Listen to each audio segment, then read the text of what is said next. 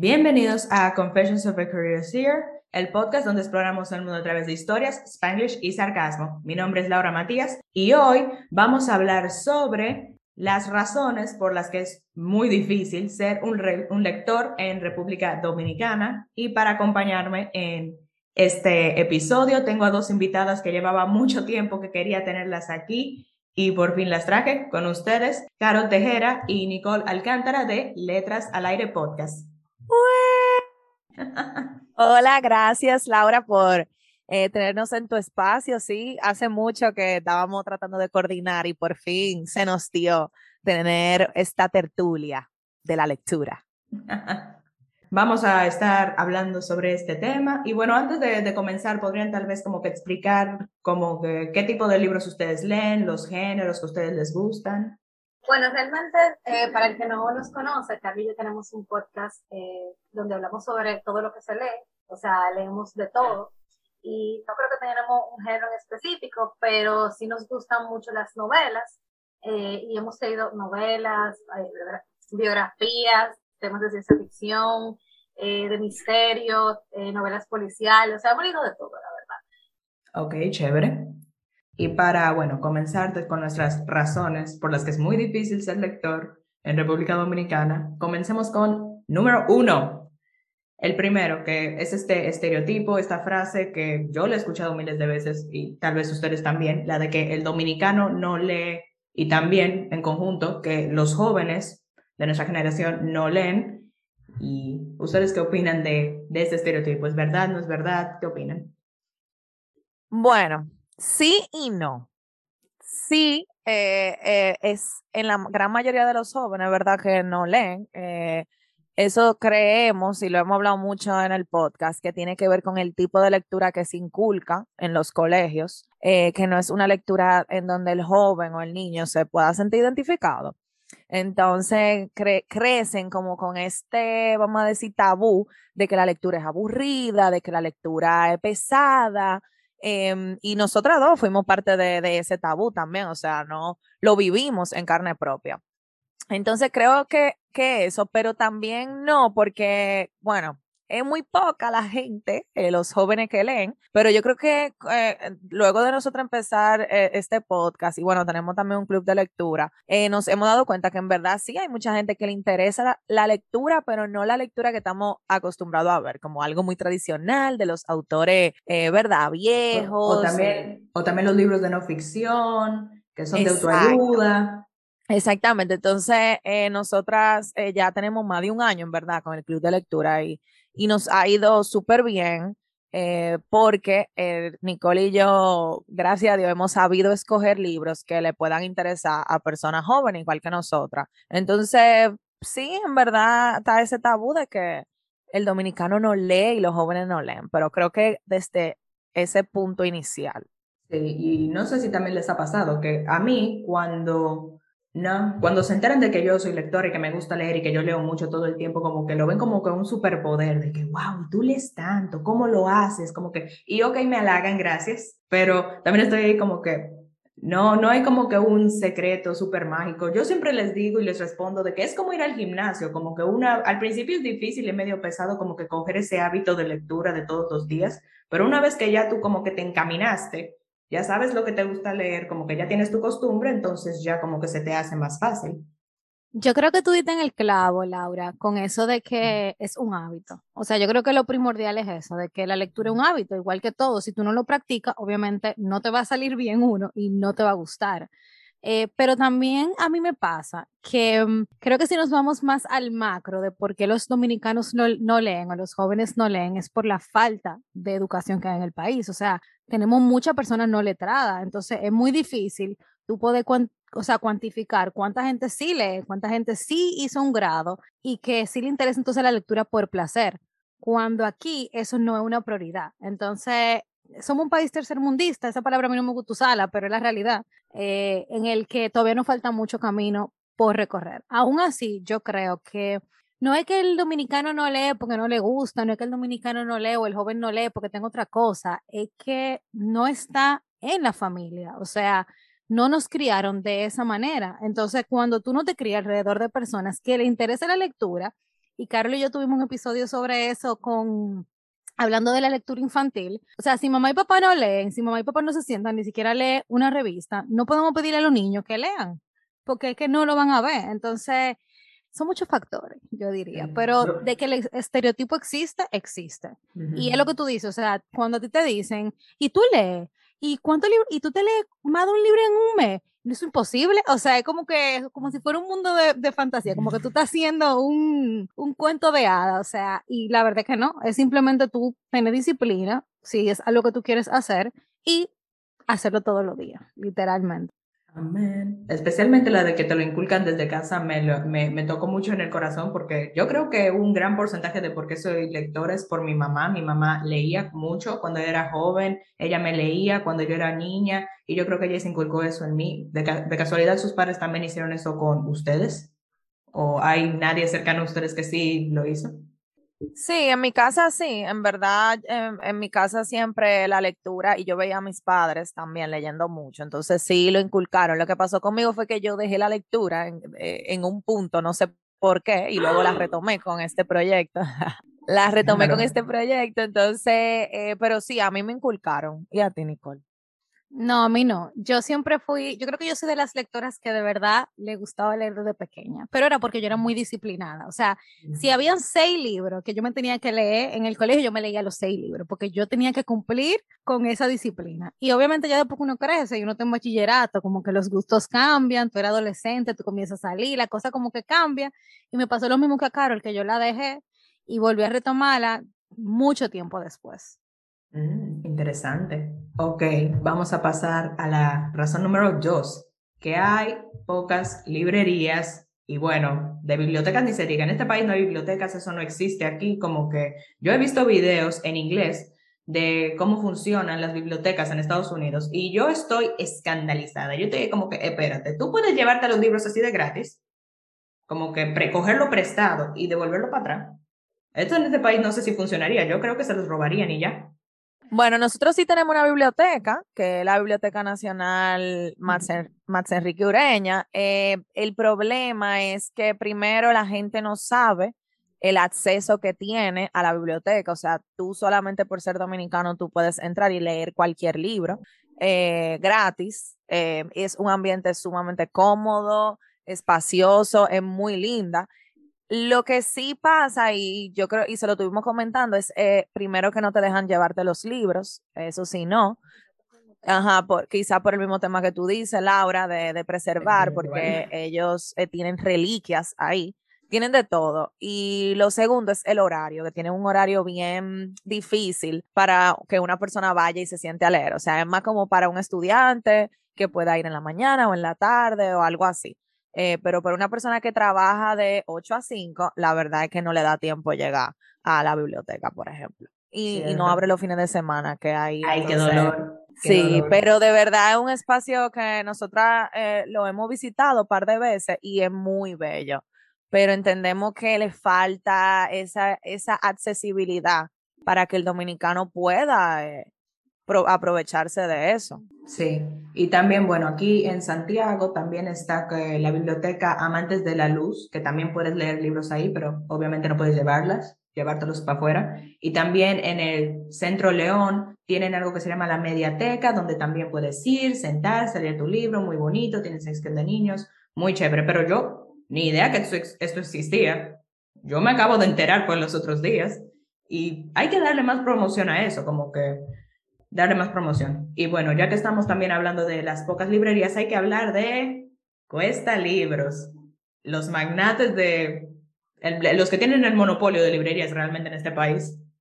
Yo creo que ellos hicieron un muy buen trabajo de tú tener tú tenerlos en el top of mind. O sea, ellos, eh, tú piensas en comprar un libro y tú piensas en, ir para allá. Y eso está, su, o sea, eso está súper bien como trabajo mercadológico, pienso yo.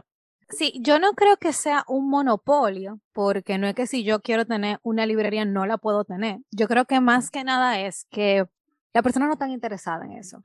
Eh, o sea, yo, por ejemplo, yo pienso en, en, hablar con alguien de una librería y nadie, nadie tiene en su cabeza de, ah, yo voy a poner una librería porque eso se necesita.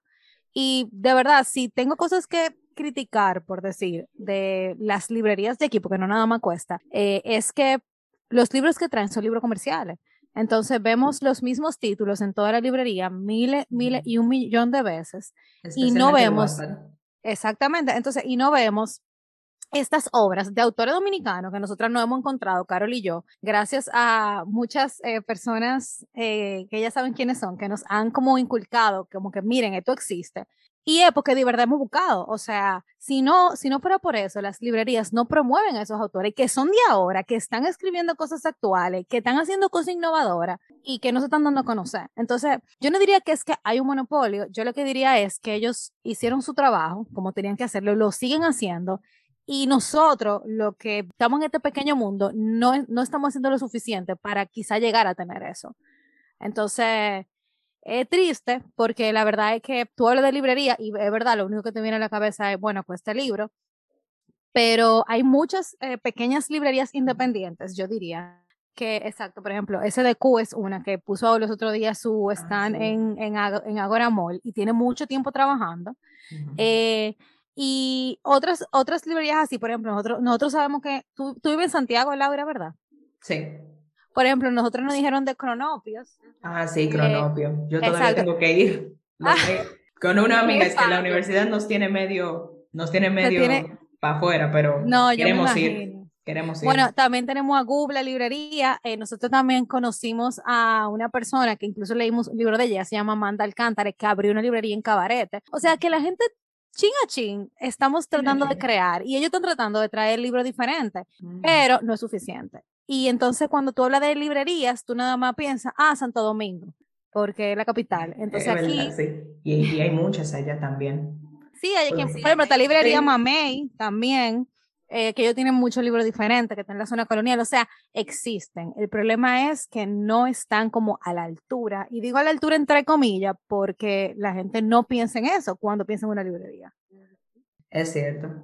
Sí, yo creo que es que es lo que dije al principio, tiene demasiado, o sea, Cuesta Libro tiene demasiado año en eso, entonces eh, estas pequeñas librerías, que señores, vivir de, la, de una librería en este país tiene que ser muy difícil, como todo, como todo, no es fácil, entonces estamos hablando de Cuesta Libro, que no es solamente Cuesta Libro, ellos tienen arriba, sea, ellos son de, de un grupo exactamente que, que tiene eso, que tiene esa parte, entonces eh, sí, yo creo que es algo que, pasa, pero nosotras, por ejemplo, nosotras tres que estamos eh, en esto, de, del, estamos muy adentro de, de, la lectura, es bueno que nosotras, por ejemplo, le compremos y preguntemos y hablemos de las otras librerías independientes que hay en este país, que son muchas, en verdad. Lo que pasa es que lamentablemente tal vez no le llegan a la cantidad de libros, a la, no se exponen tanto, no tienen el dinero para, ¿verdad?, para hacer un plan de marketing y regalar libros a toda la gente, o sea, ¿te entiendes? Pero, pero sí.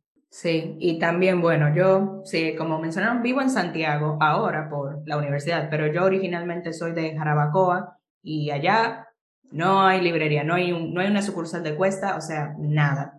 Y bueno, mi sustituto durante mucho tiempo fue ir a La Sirena y a la sección de libros de La Sirena, que bueno, resolvía, imagínate. Tenía sí, resuelve. Sí, pero resuelve más, más de lo que yo pensaba. Pero y también. Allá no había ah, Jumbo. no había Jumbo.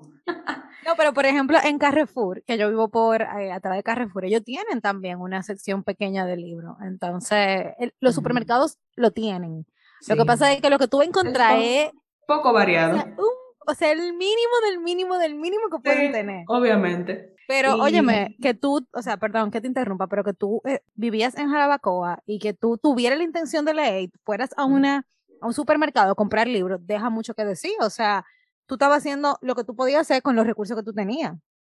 sí, también. Y otro también sustituto, que bueno, este es un poco más, es, son las papelerías donde venden tus útiles y cosas así. Tal vez a, veces tienen sección de libros, aunque esta, bueno, la mayoría eran pirateados y bueno, eso no me, no me sentía súper cómoda en eso, pero ah, compré pala ahí de lo que encontraba también. Y bueno, yo, yo, ese es mi sueño, no sé si pasará, esa es como que mi idea en la cabeza. Yo quiero hablar con una amiga mía que también es lectora, pero ella estudió administración de empresas, así que que ella será la cabeza del negocio para que hagamos una, librería en Jarabacoa. Este, ese es mi sueño, que todavía no se lo he compartido a ella. Y súper buena idea. Yo creo que si tú acompañas a la librería con un café, ya. Ay, y en Jarabacoa. obvio, por obvio.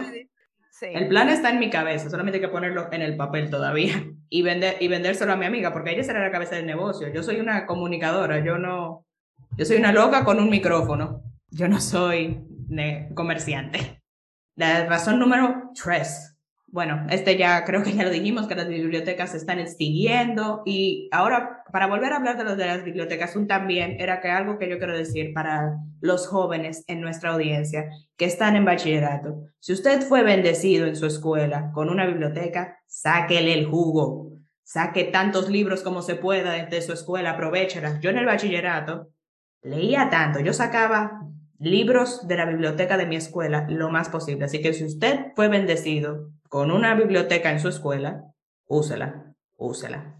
También en las universidades, las universidades tienen bibliotecas que, que te Sí, prestan también. libros. Yo creo que es bueno aprovecharlo. Y que tú, cuando estás en las universidades, eh, no me acuerdo en el colegio, la verdad, cómo era, eh, me acuerdo hace ya un tiempito, eh, pero por lo menos en la universidad tú te podías llevar los libros y tú te los podías llevar para tu casa, tú podías tenerlo una o dos semanas, o sea que de verdad hacen el esfuerzo de prestártelo. Y me pasó, por ejemplo, yo me gradué de la PUCA, que mm, yo soy egresada y ellos te permiten tú ir a la biblioteca y buscar libros también por tu ser egresada. Entonces, quizás esos, esos son beneficios que nosotros no sabemos que tenemos eh, por ser egresado de un colegio o de una universidad, que también es una forma de aprovechar los libros. Sin tener que comprarlo, porque ahí va la cuarta razón. Sí, la, cuar- la siguiente razón, la cuarta razón. Los libros son caros, expensive, cuestan mucha moneda de curso legal. Y yo no, yo no quiero hablar mucho en esto porque yo quiero hacer un episodio entero donde yo les voy a contar todos mis, mis trucos y mi tigueraje para poder conseguir libro barato. Así que suscríbanse para que sepan cuándo eso va a llegar. Pero sí, y los libros muy caros y obviamente es porque todo está caro, todo en nuestro mundo está caro por la pandemia y otros factores económicos también, pero me frustra porque, ok, dicen el dominicano no lee, los jóvenes deberían leer más, pero ¿cómo podemos hacer eso y llegar a que eso suceda si los libros son tan caros y no son asequibles para la persona promedio?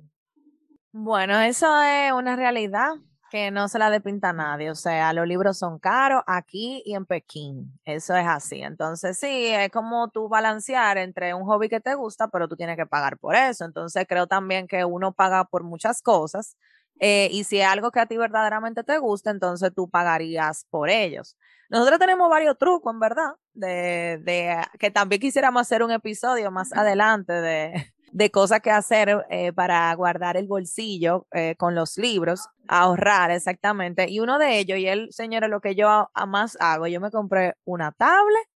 Nicole y yo nos la compramos, hicimos un, una, una, no, pero que fue una oferta por la, por la dos. O sea, fue una oferta por la dos. Nos compramos nuestra tablet y los libros en Kindle son tres veces más baratos, o sea, digitales son tres veces más baratos que físico, obviamente. Eh, hay mucha gente que le encanta leer en físico, pero sabe que es algo que va a tener que sacrificar, porque el físico tiene la impresión, que todo esto, bla, bla. Entonces cuesta más, incluso tú, si tú lo pides por Amazon, el envío, el, lo, que, lo que pesa, o sea, es, es más caro. Entonces, eso es algo que yo he hecho y me ha funcionado. Señores, yo he comprado el libro en dos dólares. En dos dólares. Sí, tú sabes que eh, con eso de que los libros son caros, es verdad. O sea, eh, tener un libro es caro, pero también, y es algo que yo siempre he dicho, tú no sabes lo que tiene que hacer una persona para que ese libro tú lo tengas en tu mano. O sea, el proceso de tú crear tu arte, ponerla, plasmarla, printearla, que una editorial te la revise, si tú, tú al final lo haces con una editorial, o si tú lo haces independiente, o sea, como quiera, eso cuesta. Entonces, es muy fácil uno decir, ay, es que los libros son tan caros, pero tú sabes el proceso que se lleva a hacer un libro y que ese libro llegue a tus manos, o sea, y más cuando son libros que no son de aquí. A nosotros nos pasa muchísimo que, bueno, yo diría que la gran mayoría de los libros que nosotros leemos no son, eh, o sea, no se encuentran aquí en el país, aunque sean dominicanos, eh, que esa es otra realidad, es triste, pero esa es la realidad. Entonces, también yo creo que tenemos que ser un poco más conscientes en ese sentido. Sí, es verdad, los libros son caros, no voy a decir que no, pero por lo menos la clase media, por decirlo así, yo me considero clase media, yo no puedo decir, ay, un libro es caro y gastar mil pesos en un restaurante cuando voy a comer. ¿Tú entiendes? Porque tú pones una cosa sobre la otra y la verdad es que el libro te deja más. O sea, yo he llegado a esa conclusión y cada vez que yo salgo yo digo, wow, esto podría ser un libro.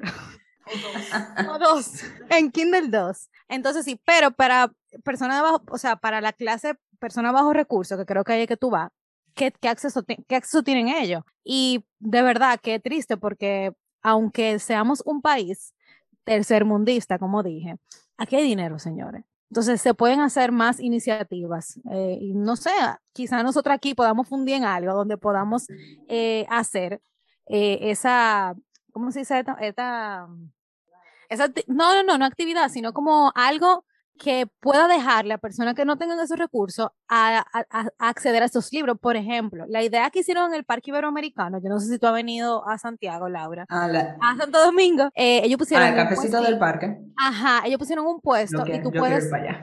Bueno, ellos pusieron un puesto de libros eh, y tú puedes coger un libro y dejar otro. Entonces, esa es una iniciativa que quizá pudiéramos promover más. Pongan una en Santiago para que yo pueda ir. ¿Eh? Que, pongan una en Santiago para que yo pueda ir. ah, sí. Y bueno, ya que estabas también mencionando lo de ah, qué acceso podría tener una persona de bajos recursos, también está, se ha fomentado mucho en estos círculos rectores dominicanos los libros en PDF, específicamente las descargas ilegales de, de libros y se circulan entre los grupos de lectura y así. Y como que yo, por un, yo me siento muy conflictiva al respecto, porque por un lado, esto es ilegal, y le estás quitando su cuarto a un escritor que se fajó escribiéndote el libro. Pero por otro lado, imagínate esa persona como que este es su recurso, esto es lo que puede conseguir. Así que, no sé. Sí, eh, bueno, eh, sí, es difícil. Eh, no me puedo poner los zapatos de una persona que quiera leer y, no pueda económicamente. será, mira, nosotros no vamos a apoyar el, el tú eh, bajar PDF ilegales. O sea, nosotros hacemos un esfuerzo, no es que somos millonarias ni, ni cerca, pero hacemos un esfuerzo y una decisión de comprar los libros, aunque de la forma que nos salga más barato, pero comprarlos, porque sabemos y entendemos que el trabajo de un autor vale dinero y el día que, por ejemplo, Nicole quiera hacer su libro, eh, escribir su novela, ella no va a querer que la bajen en PDF ilegal. Y, de, y todo el esfuerzo que ella ha puesto años atrás, desde hace no sé cuántos años que empezó la idea de, de escribir, de que, que una gente lo baje en PDF y ya, y se, y se aproveche de eso. Entonces, nosotros no lo vamos a apoyar, pero sí sabemos que, que puede ser difícil y yo creo que con, ese, con eso del intercambio de libros, de tu ir a, a biblioteca, de tú comprar libros baratos, porque también hay libros, algunos libros que son bien baratos, de que 200 pesos. Ajá, compartir libros, o sea, eh, compramos uno entre los dos y lo leemos tú primero y yo después. O sea, hay formas de uno economizarse con la lectura. Entonces, creemos que hacerlo ilegalmente, o sea, yo sé que es muy tentador, pero eh, eso, eso, eso de quitarle el valor al trabajo de, de alguien que se fajó, eh, no sé, no, no, no estamos muy de acuerdo. Ok. Y una última, la quinta razón por la que ser ah, lector dominicano es muy difícil también es la poca variedad de libros que, que tenemos en circulación en muchas de, de estas librerías, especialmente como ya mencionamos, las librerías independientes. Siempre aparecen como que los mismos títulos, vamos a nombrar algunos como Padre Rico, Padre Pobre, los Cuatro Acuerdos y miles, miles, miles de Paulo Coelho. No sé, no sé cómo, pero Paulo Coelho está en todas partes. Bueno, yo no me he leído ni Padre Rico, Padre Pobre, ni los Cuatro Acuerdos. Yo, tampoco. yo me leí los Cuatro Acuerdos. Yo me leí los Cuatro Acuerdos. Y es muy bueno el libro. O sea, no queremos quitarle peso a, esos autores, porque la verdad que son libros que tienen enseñanzas para todo el mundo. Pero eh, nosotras, Carol y yo, de verdad, hemos tratado de salirnos un poco de los clásicos. Eh, entendemos que la lectura sí, son buenas, te pueden aportar, pero hay otros autores que también están aportando. Entonces tratamos de buscar lecturas que salgan de, de, esto. También para nosotros, para que quienes lean no digan, ay, sí, el mismo libro, lo he visto 500 veces. O sea, hay veces que tuvo un mismo libro y porque tú lo oyes tantas veces, tú no lo quieres leer. A mí me ha pasado eso. A mí me ha pasado también. Por ejemplo, con ese, yo no he leído Padre Rico, Padre Pobre, pero por ejemplo, a mí me pasó eso con ese. Por ejemplo, me pasó con el monje que vendió su Ferrari también. Lo he oído tantas veces que no lo quiero leer. Entonces, cuesta de verdad, porque no digo que los libros sean malos. Yo me leí eh, de ese mismo autor, eh, Robin Sharma se llama, El Club de las 5 AM, y me encantó. Ah. Ese, ese libro me encantó, de verdad me encantó. En ese momento que yo lo leí, lo necesitaba, punto. Pero es verdad, o sea, las variedades de lecturas que presentan las librerías de aquí son la misma. Eh, son libros comerciales, son libros que mm, tú, lo que, o sea, los bestsellers, como sabemos decir, que salieron en el New York Times, que son bestsellers, y eso es lo que vemos. Y no necesariamente porque un libro no se haya ganado un premio o porque un libro no tenga, eh, no haya vendido, ajá, exacto, no haya, no, no haya vendido o no haya tenido las ventas más grandes en el último año, significa que el libro no sea bueno. Entonces, es una decisión de cada quien, en verdad, y cada quien tiene, yo diría que un gusto y puede elegir el- los tipos de libros que quiera. Pero señores, traten de explorar, exploren los géneros para que ustedes puedan decir, ok, sí, esto me gusta o no, esto no me gusta, porque eso es lo que a nosotros nos ha pasado. O sea, o sea, ¿cuál libro? Ah, bueno, ya tú mencionaste el de El monje que vendió el Ferrari, has mencionado también el del Club de las 5 AM. ¿Hay algún, ah, bueno, supongo que Carol es la que no ha respondido, yo tampoco he respondido, libros que fueron, estaban en todas partes y le diste un chance y ¿qué te pareció? Bueno, yo pensé, yo pe- no pensé que esa era la pregunta, yo iba a decir el Quijote de la Mancha, pero yo ni me lo leí, o sea, yo de verdad, eh, yo empecé ese libro como diez mil veces, yo estaba en el colegio, me pusieron a leer el Quijote de la Mancha, explícame. Y, y no, o sea, es un libro clásico que lo han mencionado mucho y no. Un libro que han mencionado mucho y que mucha gente se ha leído y a mí me pareció, no sé si para la edad que yo tenía, pero La Metamorfosis de Frank Kafka. Ay. Ese libro es un clásico. Sí, un clásico. Yo, lo, yo me lo leí. Yo me lo leí y es bien, pero no sé si para la edad en que yo me lo leí. No, no sé, cuando yo leí ese libro, yo estoy ahí como que, ok, esto tiene simbolismo. Esto significa e- algo, pero no sé qué es. Así que no estoy entendiendo nada. ok, sí. Am, pa- para, eh, yo también traté de leer El Quijote de la Mancha. O sea, eran como que en mi escuela tenían estos dos ladrillos, volumen 1, volumen 2. Y yo sobreviví, por misericordia de Dios, el primero. Y no, me, no tenía fuerza para agarrar el segundo, para terminarlo. Pero sí, es que ese español es de España viejo, es muy eh, fuerte y da duro. Y bueno, un libro que yo, yo creo que este, que está en inglés, que se llama Where the Crawdad Sings, de Delia Owens, que van a sacar una película en unos meses, que ese libro estaba en todas partes, en Instagram, TikTok, o sea, todo el mundo está hablando de ese libro y yo ni sabía de qué trataba y no, como que no tenía mucho interés. Pero luego una, una amiga de la iglesia lo estaba vendiendo y ella dijo que le encantó, que estaba buenísimo. Y yo dije, ok, vamos, vamos a darle el chance. Se lo, ella lo estaba vendiendo, se lo compré. Eh, si alguno de sus amigos está vendiendo libros, ya ustedes saben. Otro, otro tip ahí para que lo anoten. Pendiente de quiénes de sus amigos están vendiendo libros, usualmente baratos. Y me encantó, cinco estrellas. Uno de mis libros favoritos, lo amo a muerte. Ok, y para concluir, para cerrar esta, este episodio, la, las chicas Carol y Nicole nos han traído algunos tips de cómo fomentar este hábito de lectura en, como dominicanas y personas que queremos leer y poder gozar de, de este hobby, de esta actividad. Así que chicas, eh, the floor is yours. Bueno, eh, nada, eh, yo creo que algo importante que nosotras siempre decimos es que para tú leer, tú tienes que de verdad querer leer. Entonces, esto no es obligado, señores, esto es una decisión personal, esto es un hobby, esto es algo para tú relajarte, no para estresarte. Entonces, si usted quiere inculcar más la lectura en su círculo social o en su vida, yo creo que dentro de los tips que uno puede mm, dar, eh, primero, seguir cuentas que apoyen la lectura. Por ejemplo, tenemos a nuestra amiga Laura en Hey. tu, tu cuenta. Ah, sí. Confessions of a Curious Ear.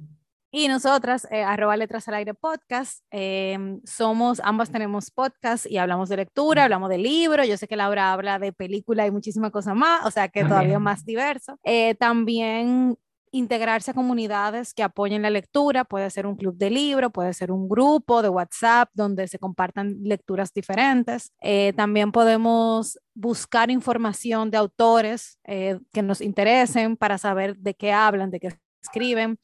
Hay una cuenta que, no sé, eh, a nosotros nos gusta mucho una cuenta que habla de autores dominicanos. Ella habla de todo lo que es dominicanidad, que es eh, Angie Cruz con su cuenta Dominican Ah, sí. Writers.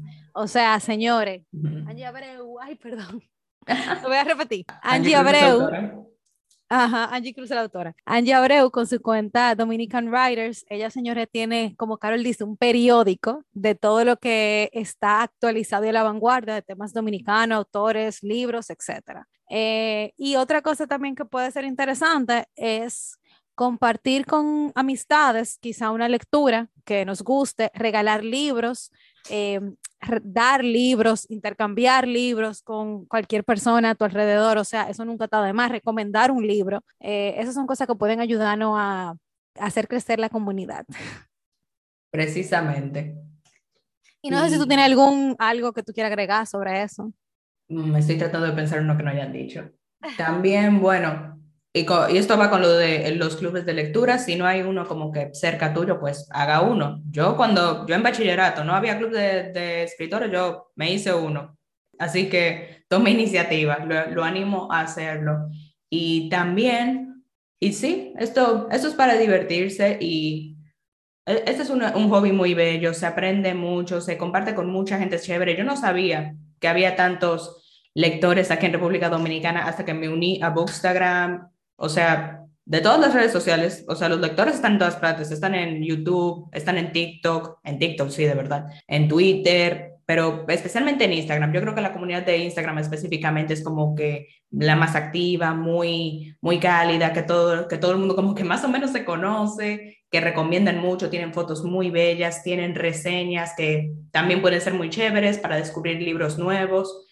Y sí, lo animo esto, porque uno tiene esta idea en la cabeza de que ah, el lector solitario, emo, super hippie. No, esto es una comunidad y tenemos amigos lectores como podemos ver por este episodio. Y sí, esto, eh, esto es, es difícil, pero yo creo que lo vale.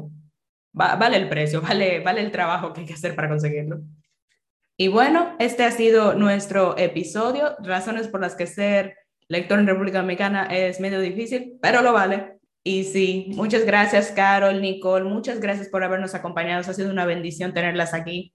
Gracias a ti, Laura, y de verdad como, porque también nosotras somos eh, lectoras, pero también somos podcasters. Entonces compartimos, eh, eh, eh, fundi- fundimos básicamente eh, la lectura con, con, el, con lo que es el podcast, que son dos mundos amplios, diferentes y grande, grande, así como hay pila de libros, así hay pila de podcasts y Sí, toda una eh, logística atrás de los podcasts. Sabemos lo, lo retador que puede ser, así que de verdad, gracias por invitarnos, gracias por, por tu trabajo eh, en el podcast, eh, informando y, y haciendo esto que te gusta. Eh, también nosotras sabemos, o sea, podemos identificarnos con eso. Y nada, señores, seguir, seguir. Y, y buscar lo bonito de, de la lectura, de escuchar podcast y, los dos juntos. Ay, sí. Y bueno, si han disfrutado de este episodio, suscríbanse al podcast, dejen un review, compártanlo con sus amigos. Voy a dejar en la descripción los links para el podcast de Letras al Aire de las chicas, su Instagram, sus redes sociales, para que puedan unirse al club de lectura de ellas. Y bueno, los míos también, para que los chequen. Cuídense, pórtense bien, cómanse todos los vegetales y nos vemos hasta la próxima. Bye. Bye.